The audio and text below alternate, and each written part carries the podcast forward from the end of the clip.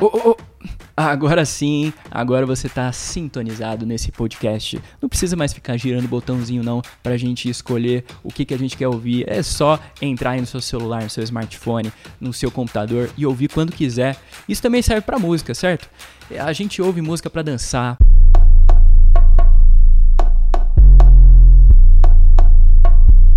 É, música também pra, pra, pra gente ver e ouvir.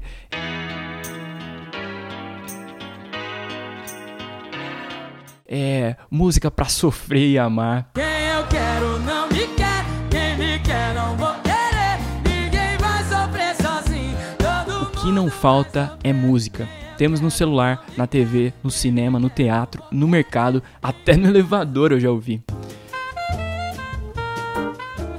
Mas tudo começou em 1877, quando Thomas Edison, inventor americano, sabe, criou o primeiro equipamento para gravar e reproduzir o som. Era um- uma espécie de fonógrafo feito com um cilindro é, embrulhado por uma folha de estanho. É, estanho é tipo aquelas folhas que a gente coloca em cima da marmita, sabe?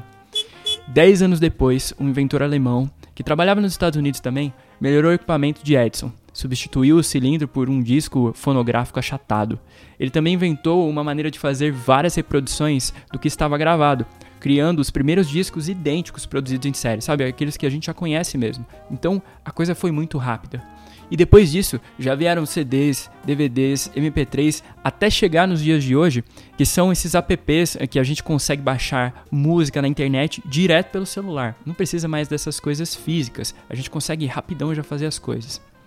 Para o meio musical, isso foi um avanço incrível. Antes, a pessoa que queria conhecer uma música ou aprender a tocar ela, ela precisava ir até o show ou apresentação, ouvir e anotar o mais rápido possível, ou ter uma memória ali de elefante para conseguir decorar tudo aquilo, levar para casa e conseguir tocar no seu instrumento.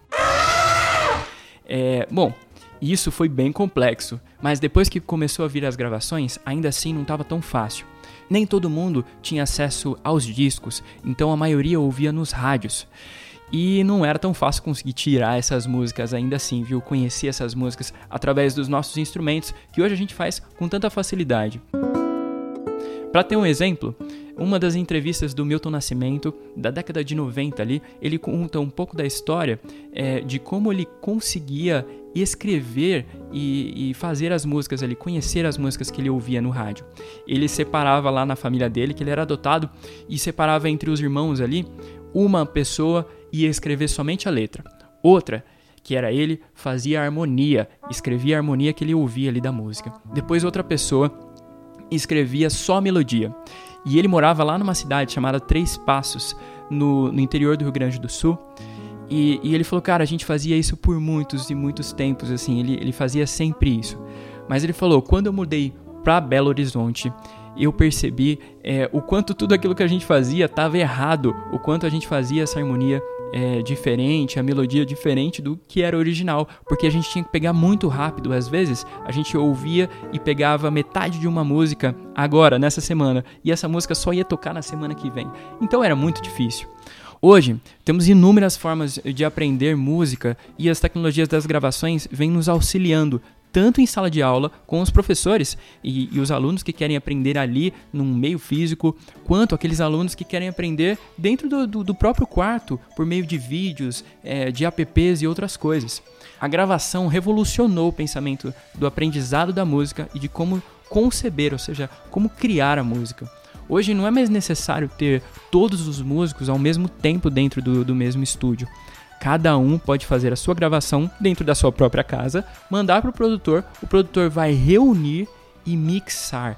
Então, nesse tempo de redes sociais e de agilidade que a gente vem tendo com a tecnologia, isso revolucionou tudo, principalmente na música, ajudou no aprendizado.